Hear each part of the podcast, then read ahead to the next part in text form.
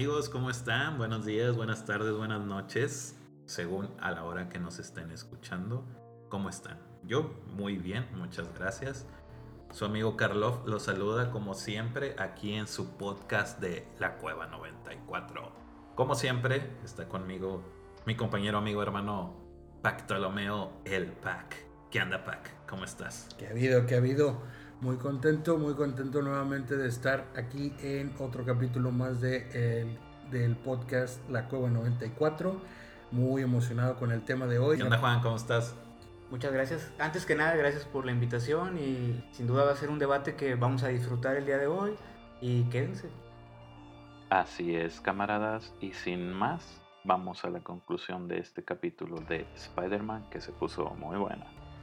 Sí, como tal, ya en el 2017 ya entra la película Spider-Man ya dentro del MCU, del Marvel. No es la primera, no es la primera aparición del personaje, en realidad la primera aparición fue en Civil War, pero eh, ya la película como tal es dentro de, este, precisamente en este año eh, con el, personaje principal eh, protagonizado por Tom Holland, con villano Michael Keaton y ya pues en los personajes ahí adicionales Marisa Tomei, Robert Downey Jr., Robert, eh, John Favreau y Zendaya y bla bla bla. Bueno, lo más rescatable de esta película y lo más eh, destacable, el actor favorito de el podcast, Michael Keaton. Michael Keaton. Claro que sí, como el buitre. Es tan buen Batman que hizo un excelente villano en esta película. Exactamente. Este, Sí, eh, la verdad es que sí. Bueno, para mi gusto la película, eh, la película carece total, hace que, el personaje carezca totalmente de importancia, eh, siendo uno de los personajes más icónicos del cómic del cómic de Marvel. yo creo que en esta película lo rebajaron, bueno, yo creo que en todo este universo lo rebajaron completamente. O sea, el digamos que el hype o la importancia que tiene es simplemente el protegido de Iron Man, que es como que el fuerte de toda la franquicia. Entonces, a mi parecer, siento que no es una mala película en sí, pero sí es una muy mala interpretación del personaje. Eh, Juan, ¿fue una movida acertada no darle un, otra vez el inicio, el origen a este Spider-Man o estuvo mejor que se manejara así?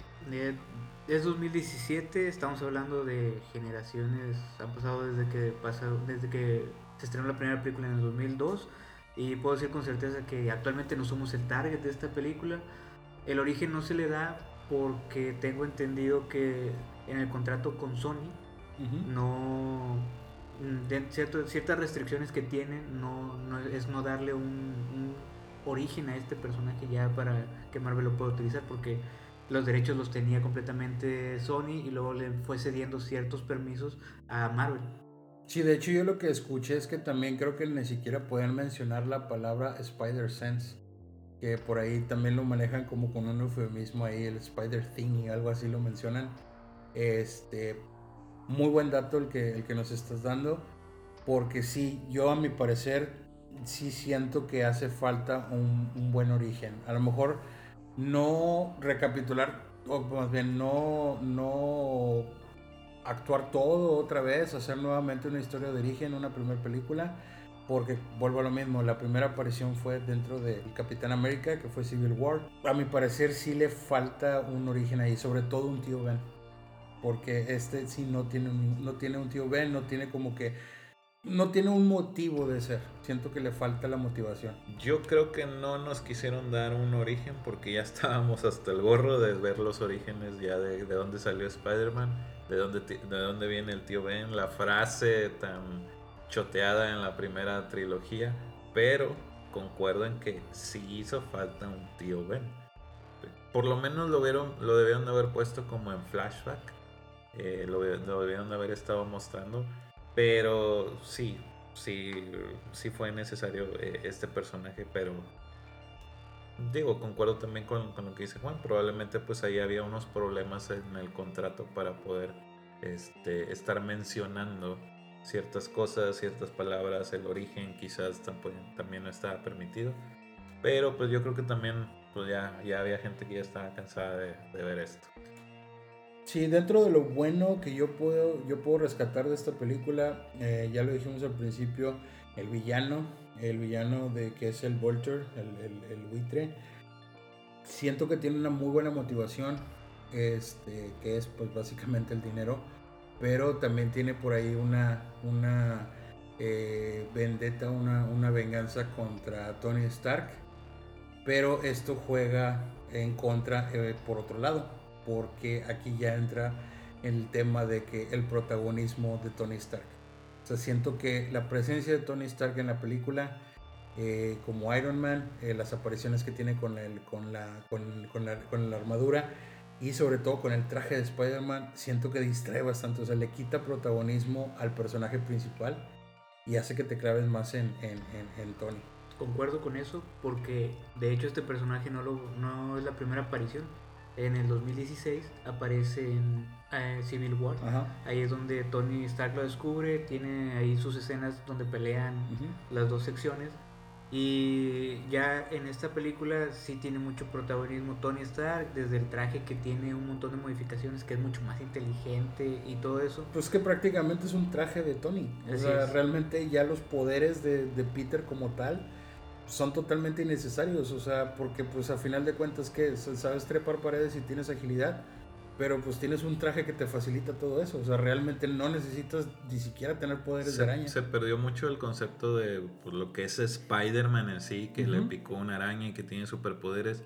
Los superpoderes ahora es, es un traje. Entonces, la mayoría del hype de las personas que querían ver esta película, pues era porque iba a salir Iron Man. O sea, ok, había muchas personas que querían ver a Spider-Man y todo, pero, ah, va a salir Iron Man. Mira. O sea, eso, eso, eso roba mucho, como dices tú, en la película. O sea, le quita mucho protagonismo a lo, a lo que es a Peter. Y es que aparte, mira, yo, o sea, como de entrada dije desde el principio, yo nunca he sido súper fan del cómic, pero eh, yo he platicado con gente que realmente sigue el cómic, uno de ellos eres tú, Carlos. Y no me dejarás mentir, yo creo que algo de lo más atractivo que tiene el personaje de Spider-Man es que es precisamente pues, un muchacho que no tiene, eh, para empezar, no tiene madurez, eh, no tiene los eh, medios económicos.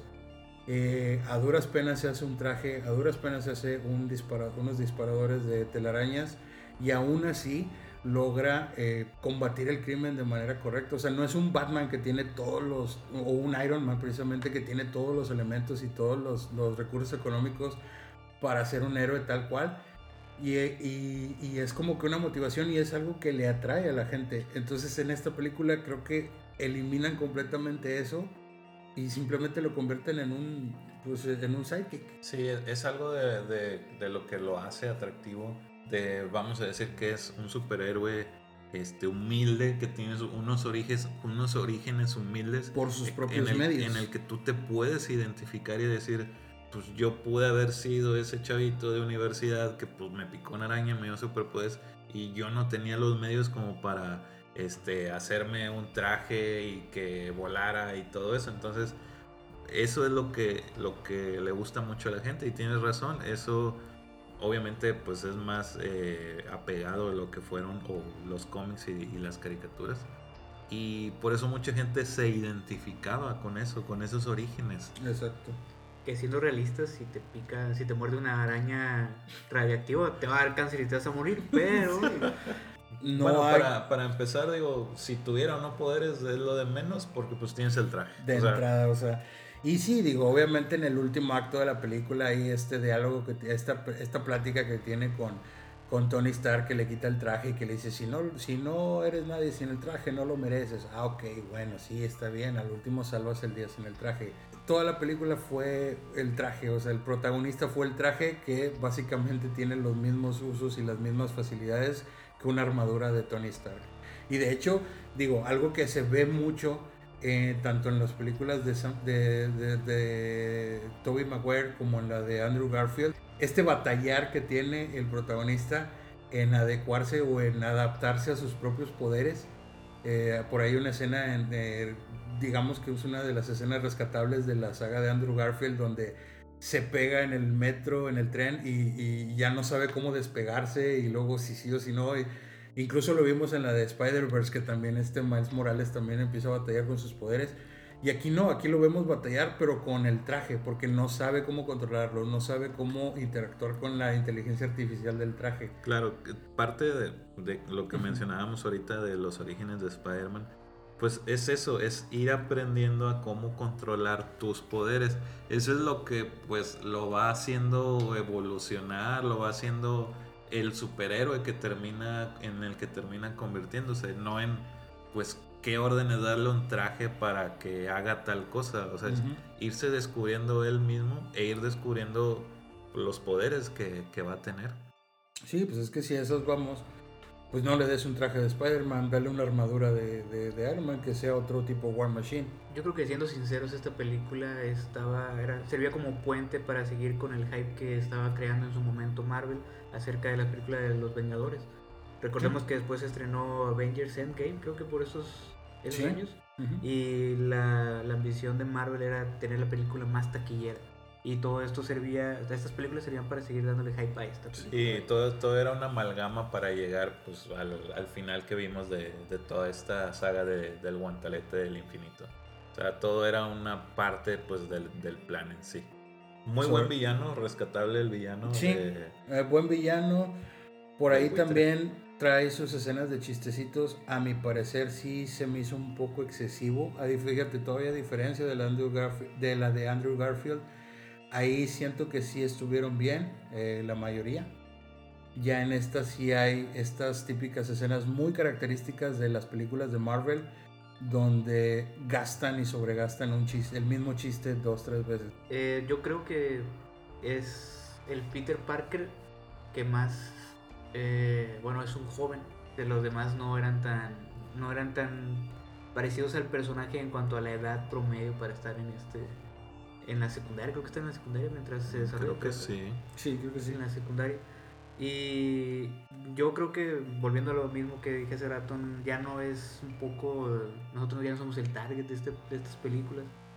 Ya es para unas personas, las personas que crecieron viendo todo el MCU desde, desde Iron Man. Sí, es buen punto lo que mencionas, pero creo que aún así juega en contra, porque estás poniendo un personaje más joven que eh, te, da, te da lugar, te da juego para que explores más todas estas eh, dificultades que puede tener un adolescente eh, agregándole superpoderes, lo que mencionábamos hace un momento, o sea, el conflicto que tienes ahí al aprender tus propios poderes, pero simplemente eliminas todo eso y le das todas las facilidades, le das todas las las eh, le desbloqueas todos los logros directamente como si esto fuese un videojuego. Automáticamente le das todos los cheat codes para que tenga todo fácil. O sea eh, partiendo por el traje me refiero. Sí fue, fue una salida de guion fácil para pues no vamos a entrar tantos en detalles mejor le damos un traje y nos evitamos los demás problemas. Y pues bueno para no alargar más esta película y poder pasar a la, que sigue, ¿le pueden dar alguna calificación? Mm, le daría dos estrellas también. Eh, siento que eh, como tal la película no es mala, sí es entretenida, pero juzgándola como una película de Spider-Man, tiene muy poco protagonismo el personaje principal. Yo más que nada la vería como un Iron Man 3.0, un Avengers 3.0 Mm, no la vería como una película de Spider-Man tal cual. Y sí se queda, sí me queda de ver. Dos estrellas. Concuerdo con lo, que, con lo que dijiste, si es una extensión de las películas de Iron Man. Yo le daría una estrella y media. No es mala película, pero ya no está dirigida hacia nosotros que nos acostumbramos a ver a, a esta historia de origen del personaje, el camino del héroe y todo lo que tiene que hacer para, para poder controlar sus poderes y y sí, creo que sería una estrella y media, la verdad. Sí, para mí también sería como el sidekick de Iron Man y pues yo le daría dos estrellas. Es, no es una pésima película, pero pues tampoco, pues este, sería buena nada más a secas. Dos estrellas y, y eso sería todo. Este, bueno, ya de ahí pues nos vamos a lo que fue el 2019. Spider-Man lejos de casa. Así es, del mismo director John Watts y con el mismo elenco principal, añadiendo nada más a Samuel L. Jackson y a Kobe Smulders eh, como los agentes de Shield, eh, bueno, ex agentes de Shield en ese momento, eh, y a Jake Gyllenhaal como el villano principal. Mismo director, mismos personajes, mismo tipo de película. Sí, de hecho me sorprende que para estas, digo, pues obviamente ya no es spoiler, si están aquí es porque son, probablemente ya vieron todas las de Marvel. Ya para este momento Tony Stark ya murió en Endgame y aún así sigue siendo uno de los personajes principales en espíritu, sigue ahí. Toda la trama va de acuerdo a, al pasado de Tony Stark. A mí se me hizo una película aburrida, eh, ya, ya hablando directamente del guion o de la historia, eh, la motivación y todo esto. Aparentemente te incluyen el multiverso, pero siempre no, siempre sí, siempre no. Eh, se me hizo una historia muy, muy floja, un guion bastante, bastante malo. Y all in all, pues se me hizo una película aburrida. Esa es mi forma de ver. También habría que mencionar que el villano tiene las mismas motivaciones que en la primera película. Es un problema con Tony Stark. Exactamente. Volvemos a lo mismo. Es otra película de Iron Man 2.5, 3.0. Ya no sabemos en cuál vamos. Es el Psychic de Iron Man volvemos otra vez a lo mismo, es el, la misma historia, es el mismo desarrollo de personajes. Ahora le da más armas, le da estos lentes que controla satélites y, y él puede crear su propia armadura. O sea, es otra vez lo mismo que en la primera. ¿Qué, qué es lo que llama la atención? De, ah, ¿qué traje irá a tener Spider-Man? ¿Qué irá a ser de diferente? Es, es lo mismo Sí, a mí también me pareció pues aburrida. La vemos pues para seguir con esta saga del guantalete del infinito, de las piedras del infinito. Y pues no, no, no aporta nada nuevo. Es, es el mismo tipo de desarrollo que ya habíamos visto anteriormente. Digo, pues ya yo creo que seguir hablando de lo mismo ya sería redundar eh, en esto. Eh, ya pues yo me voy directamente a dar una calificación. Una estrella le doy. Realmente es de esas películas que yo la verdad yo me estaba durmiendo en el cine. Eh, no me gustó. Eh, no se me hizo entretenida. Todavía me gustó más la primera. Yo creo que también por el villano. Eso es lo que te iba a preguntar. ¿Es, ¿es peor la 2 que la 1? No. no, peor sí. Peor la 2 que la 1 sí. Eh, la 1 sí se me hizo mejor. La 1 todavía la puedo soportar eh, por, por, ratos.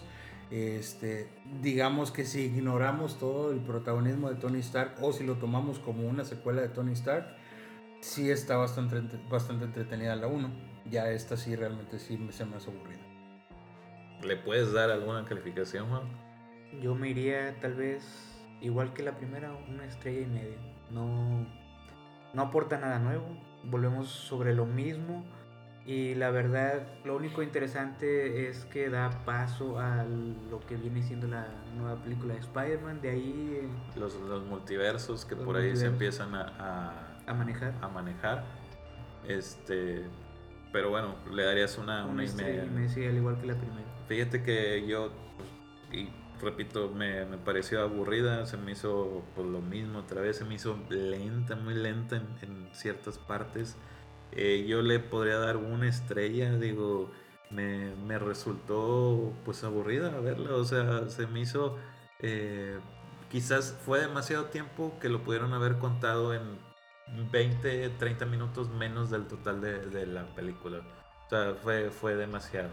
Sí, digo, y sobre todo por este que eh, toda la película crees que los villanos son los elementales y, creas toda una trama para vencerlos y para lograr salir adelante, cuando al final resulta que todo fue, todo fue un engaño y, para revelar al verdadero, verdadero villano y luego pues toda esta secuencia donde ya se descubre quién es Spider-Man y todo muy muy forzado y como dices tú, algo que fácilmente se puede explicar en media hora alargaron completamente todo. Ahora, bueno, obviamente pues no nos gustó, no nos gustó la película, pero lo único que pues puede ser rescatable y que lo mencionábamos ya ahorita es este paso a los multiversos que junto con esta película y con lo que ha estado pasando en las demás series de, de Marvel, nos está dando pie a la próxima película de Spider-Man que se va a estrenar. Exactamente, ya eh, por ahí pues estuvo el, el tráiler, eh, ya se dejaron ver personajes que vuelven, este, personajes no solamente de esta saga, sino de, también de, de, los, de las sagas anteriores de Spider-Man. Estamos hablando de que sale por ahí Electro, eh, que sale por ahí también el, el, el, lagarto, por ahí hay rumores. El que sí está 100% confirmado por el trailer es Alfred Molina como el Doctor Octopus. Y por ahí también se deja ver que a lo mejor Willem Dafoe también va a salir. De hecho en el trailer se ve por ahí, se escucha su risa y se escucha, eh, perdón, se ve la, la, las bombas, ¿no? Bueno, eh, ya con este tráiler eh, se confirma lo que nos venían mostrando en, en las en la película pasada, en donde eh, ahora sí están los multiversos de, de Spider-Man, como, como lo menciona Pac. Por ahí vienen villanos de películas eh, pasadas, sobre todo de la trilogía de Raimi, que pues ese es un super fan service que pues obviamente todos queremos ver. Uh -huh. eh, están los villanos que, que, menciona Pac y por ahí también se rumora y es obviamente un secreto que no se va a decir hasta que podamos ver las películas la aparición de los otros dos Spider-Man, tanto de Tobey Maguire como de Andrew Garfield. Entonces, si esto es cierto, si esto va a ser, si esto va a aparecer en la pantalla grande, créanme que esa película la va a romper. Va a venir a acabar con, pues, lo malo que se había estado manejando de la 1 y de la 2.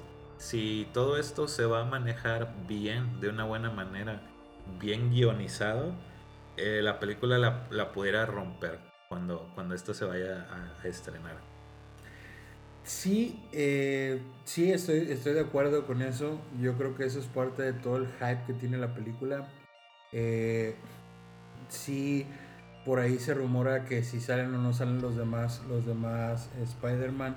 Eh, y bueno, esto podría jugar a favor o podría jugar en contra porque eh, pues no hay nada confirmado si salen o no salen entonces puede ser que puede ser que, que solamente pues nomás nos estén haciendo creer que vayan a salir y a lo mejor van a ser tres Tom Hollands eh, de diferente universo entonces por ahí eh, y bueno pues este Juan no sé qué quieras aportar el tráiler nos ha dado muchas easter eggs hay demasiadas pistas de qué es lo que puede pasar personajes que tal vez puedan aparecer de otras franquicias, inclusive no de las películas, sino también de, por ejemplo, se, se especula que Daredevil va a salir ahí como abogado, man, este Matt Murdock. No sé, si, no sé si han visto la serie, sí, las tres temporadas son excelentes cada uno de los personajes.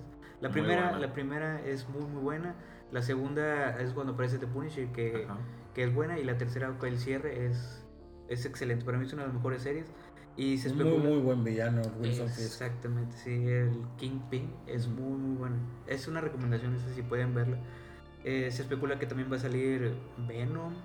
Eh, y con todos estos villanos, yo espero que no pase algo como, como lo que pasó con la tercera de Sam Raimi, Ajá. que vas a querer meter tantos personajes que vas a opacar a, otra vez la historia y todo lo que se quiere contar sí se crea un hype, sí hay mucho hype alrededor de que si van a salir los demás personajes, tanto villanos como héroes, pero eh, yo vuelvo a lo mismo y es lo mismo que hemos estado revisando en las entregas anteriores de este mismo personaje dentro de Marvel slash Disney. Aquí ya también incluso en el tráiler se ve eh, un tanto el protagonismo y de hecho es algo que ya nos dijeron, o sea, esta película básicamente es una introducción al tema de los multiversos y es como que una puerta de entrada a la siguiente entrega de Doctor Strange.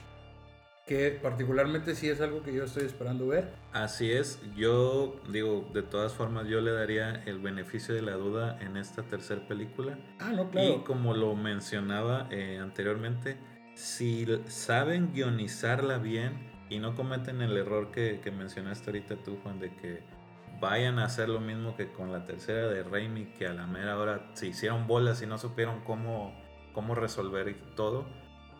La va a romper. En serio que la película la va a romper si realmente saben guionizar y desarrollar bien a los personajes dentro de la película, porque no nos van a dar un inicio ya de los personajes, ya sabemos de dónde vienen. Si los saben acomodar debidamente, y concuerdo contigo también en que le van a quitar mucho protagonismo a lo que es el Spider-Man. Aún así, si saben guionizarla bien, eh, la película la, va a romper porque la va a romper, o sea, va, a ser un, un hitazo.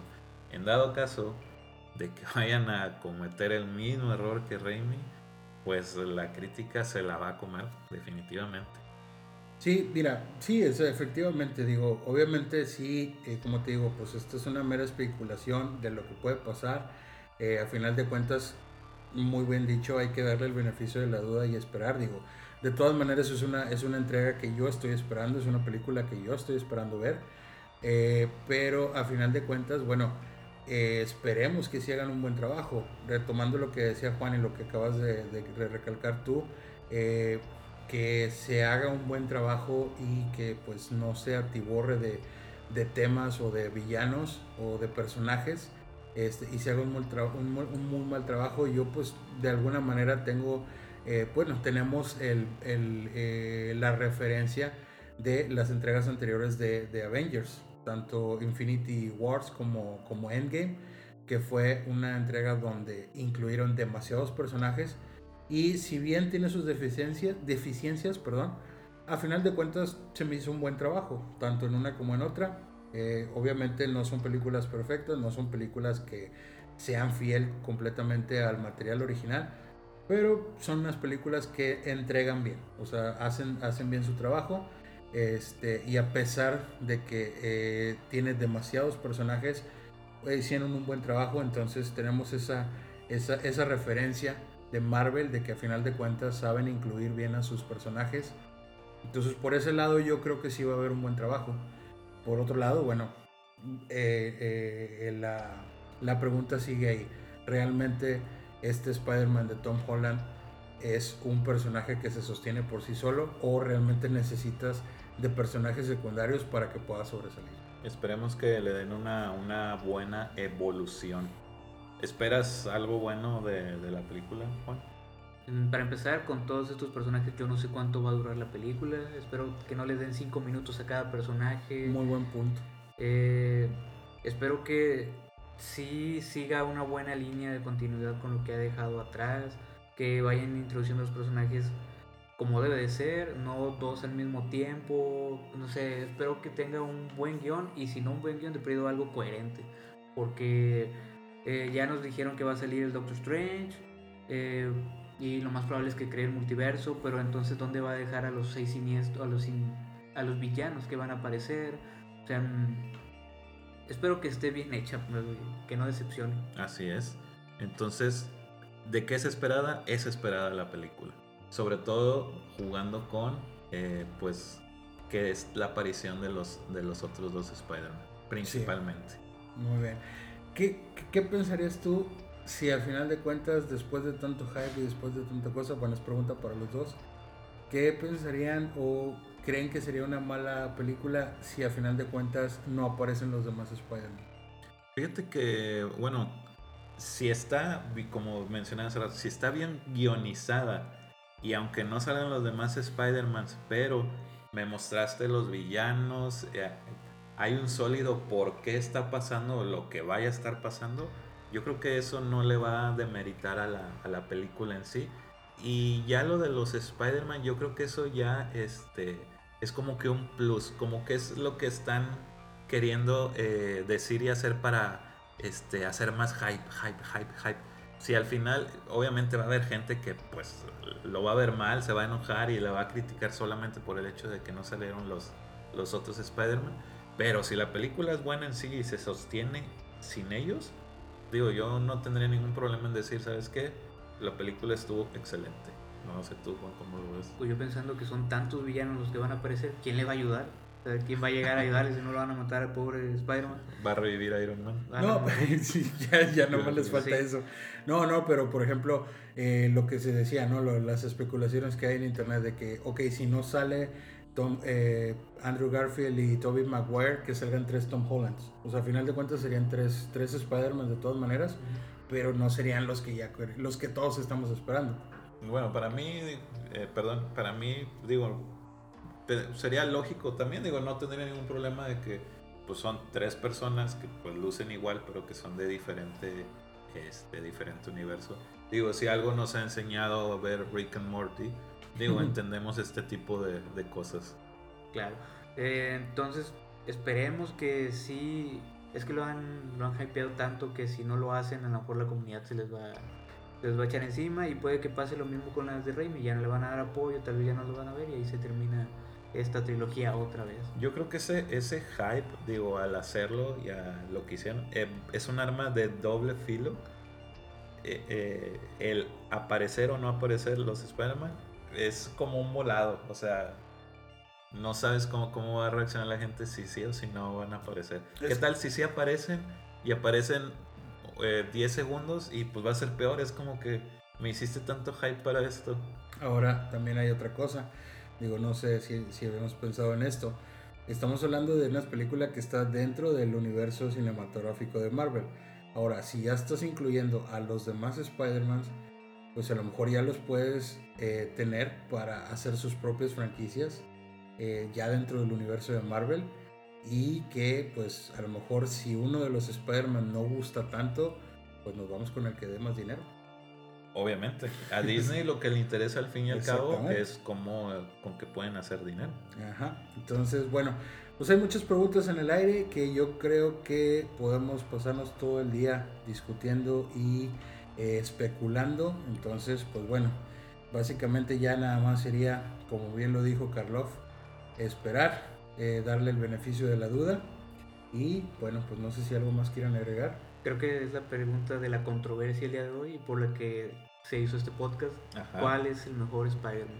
Ah, ahora, yo, yo te voy a hacer esta pregunta a ti porque, digo, fue algo que especificamos. El podcast es mío, yo te pregunto. Este, ¿va a ser Spider-Man en general o lo vamos a separar en Peter Parker y Spider-Man? Porque... Fue lo mismo que hicimos con Batman. No olvidemos que pues eh, personaje de Peter Parker es uno, Spider-Man es otro, que pues obviamente son una persona, pero actúan diferente, como lo dijimos y lo explicamos cuando hablamos de la de Batman.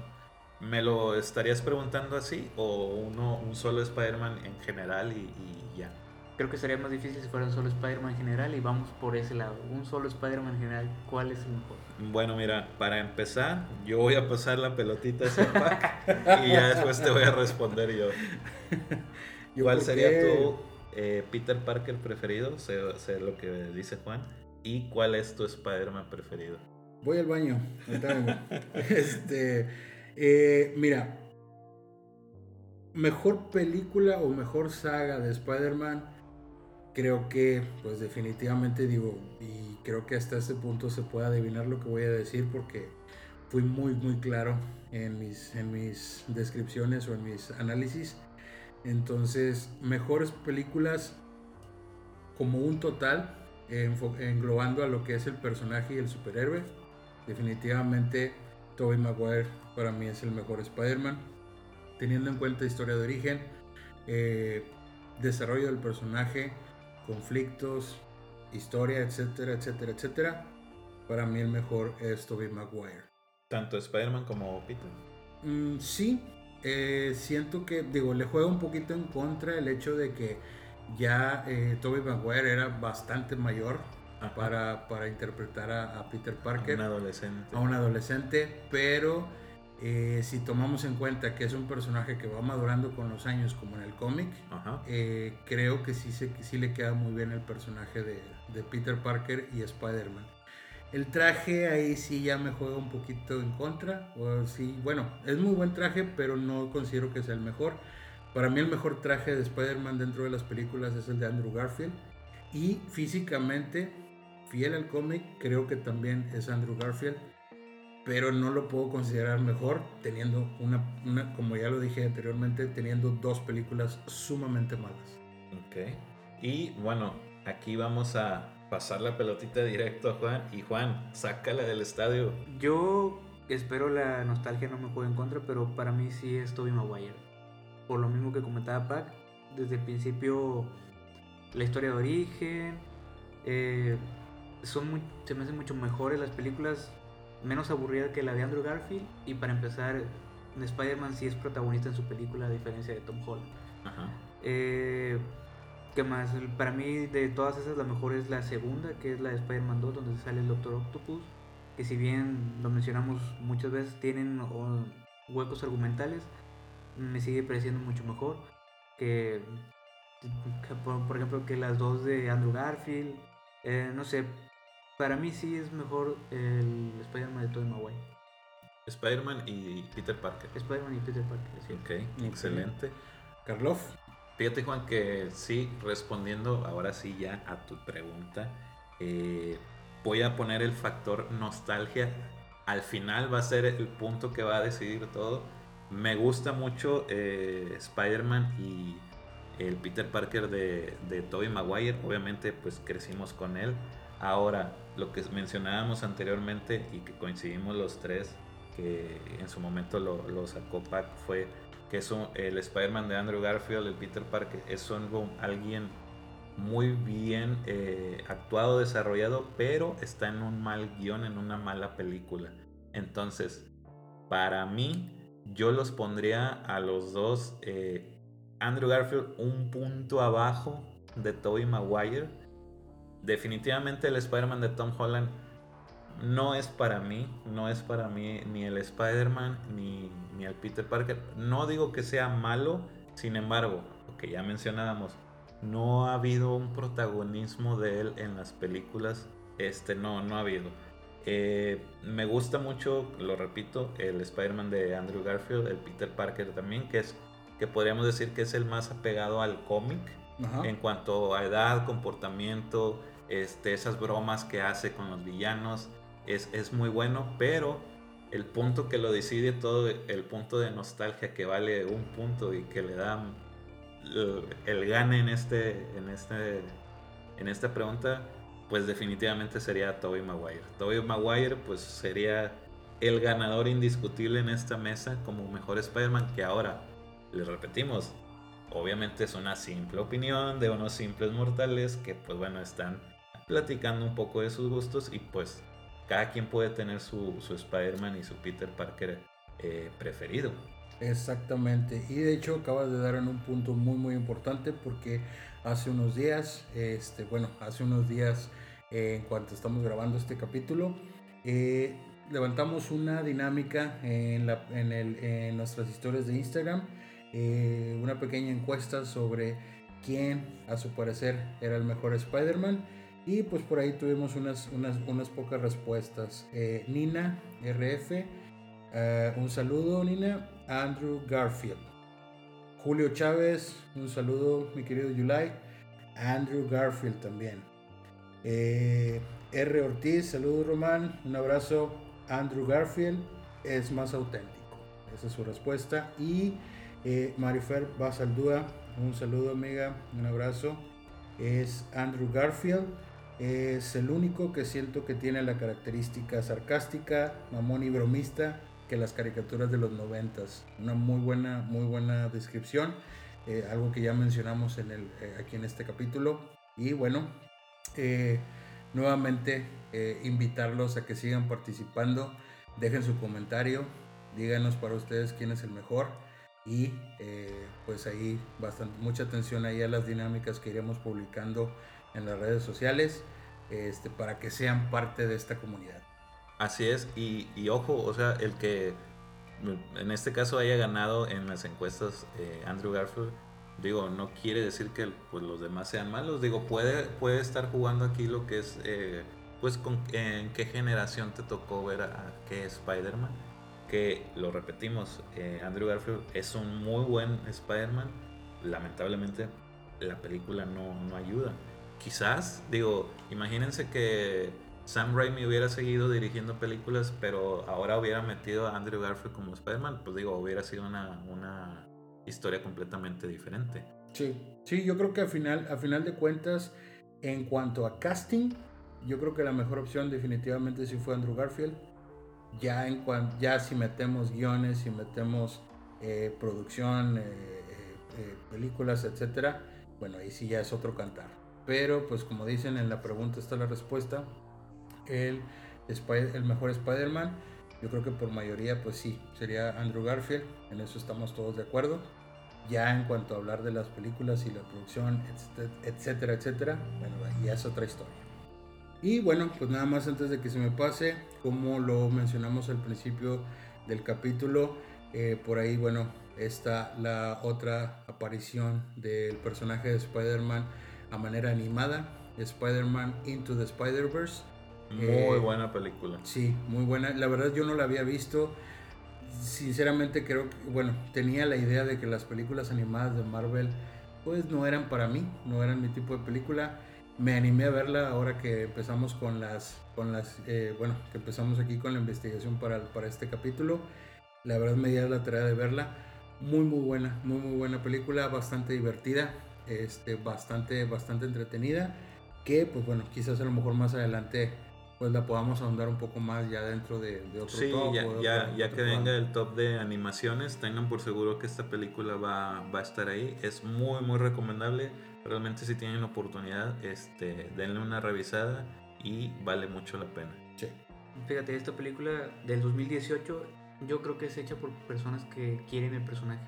Porque fue muy bien tratada, fue muy bien dirigida y la verdad es muy buena recomendación. Sí, la verdad es muy muy buena. Este, por ahí dése la oportunidad de, de darle un vistazo.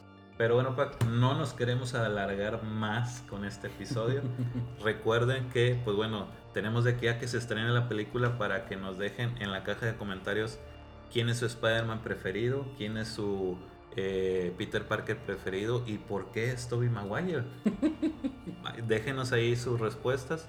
También, pues bueno, queremos eh, agradecerle a Juan Escobar.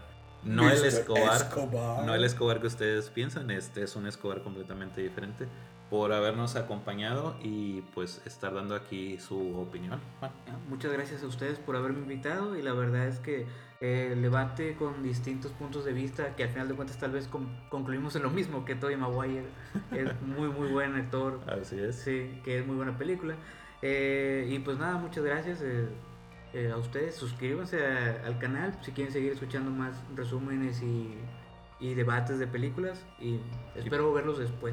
Claro que sí es más vamos a comprometerlo que pues bueno nos acompañe también en próximos, en algún próximo capítulo que pudiéramos tener la oportunidad de coincidir con él para que esté aquí dándonos su, punto de vista en el tema que no les podremos adelantar, pudiéramos estar hablando.